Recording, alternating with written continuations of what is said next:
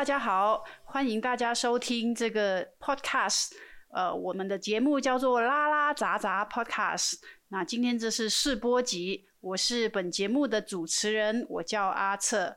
那我先简单介绍我自己，我是一个资深的女同志哈。那我在雪兰莪州呃念完读中之后，我就去台湾留学。那在台湾一待待了十多年，才回国。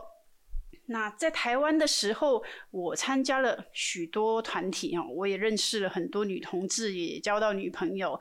在那边的同志生活其实过得很精彩、很幸福哈。一方面是因为呃，我一直都是在台北生活，那台北相对于马来西亚哈，这十多年、二十多年来，整体的社会风气都比这边开放的多。那同志的资讯垂手可得哈，就是呃到处都可以看到很多彩虹的呃东西或者是资讯。那另外一方面，呃同志相关的团体也蛮多的，例如说什么同志热线啊，什么拉拉手啊，这些就是可以让我们呃认识同志的方方面面，或者是呃交朋友啊，都都很容易让我们找到相互支持的同伴。也可以经常有各种性别理论啊，或者意识形态的意见交流。但是回到马来西亚之后，嗯，我一开始也曾经积极的去寻找本地有没有任何的女同志团体，但是我发现就是能找到的只有联谊性质的，而且是以英文群体为主的这类团体啦。所以我就开始纳闷说，哎，那些说中文的女同志都躲到哪里去了呢？就是一定有吧，一定有，呃，说中文的这些女同志，呃，但是为什么没有任何类似的团体呢？大家不需要一个属于自己人的社交圈吗？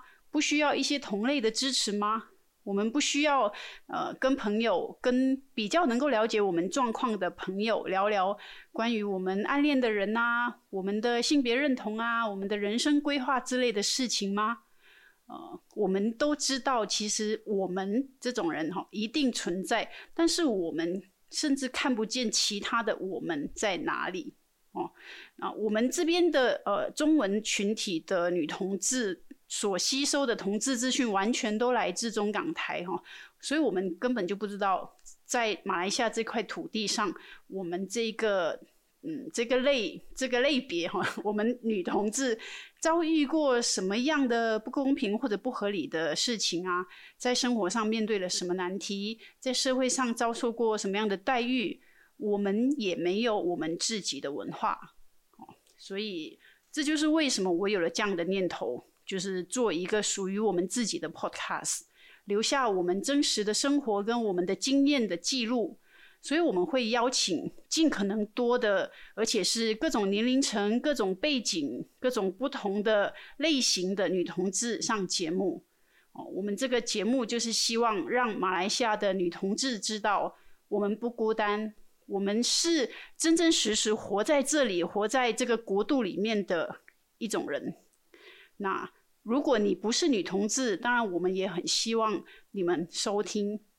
因为你在这边可以听见活生生的女同志的声音，你可以听我们分享生活、分享感情问题、分享家庭冲突，你可以了解我们的想法、我们的需求。最重要的，你会知道我们其实也只是跟你们有一点不一样，但是又很一样的普通人。好，那我们试播集就到这里，欢迎大家收听下一集的拉拉杂杂 Podcast。